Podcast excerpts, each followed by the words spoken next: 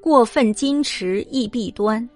黄直录，黄直字以方，全西人，嘉靖二年进士，任漳州的推官，因抗书论旧而下狱，曾从学于阳明先生，见《明儒学案》卷二十七。原文：黄以方问先生：“格致之说，随时格物以致其知，则知是一节之知。”非全体之知也，何以道德补薄如天，渊泉如渊地位？先生曰：人心是天渊，心之本体无所不该，原是一个天。只为私欲障碍，则天之本体失了；心之理无穷尽，原是一个渊。只为私欲滞塞，则渊之本体失了。如今念念至良知，将此障碍滞塞一齐去尽，则本体已复，便是天渊了。乃指天以示之曰：比如面前见天是昭昭之天，寺外见天也只是昭昭之天，只为许多房子墙壁遮蔽，便不见天之全体。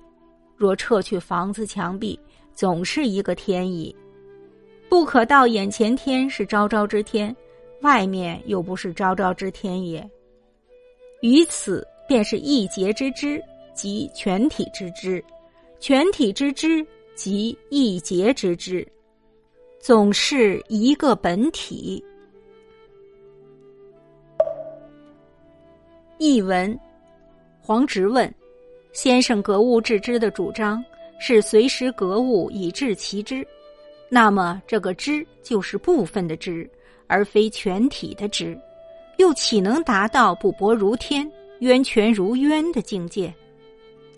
先生说，人心是天渊，心的本体无所不容，本来就是一个天，只是被私欲蒙蔽，天的本来面貌才失落了。心中的理没有止境，本来就是一个渊，只是被私欲滞塞。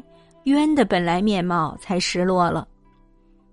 如今一念不忘治良知，把蒙蔽和滞塞通通荡涤干净，心的本体就能恢复，心就又是天渊了。先生于是指着天说：“例如现在所见的天是明朗的天，在四周所见的天也仍是这明朗的天。”只因为有许多房子墙壁阻挡了，就看不到天的全貌。若将房子墙壁全部拆除，就总是一个天了。不能以为眼前的天是明朗的天，而外面的天就不是明朗的天了。从此处可以看出，部分的知也就是全体的知，全体的知也就是部分的知，知的本体始终是一个。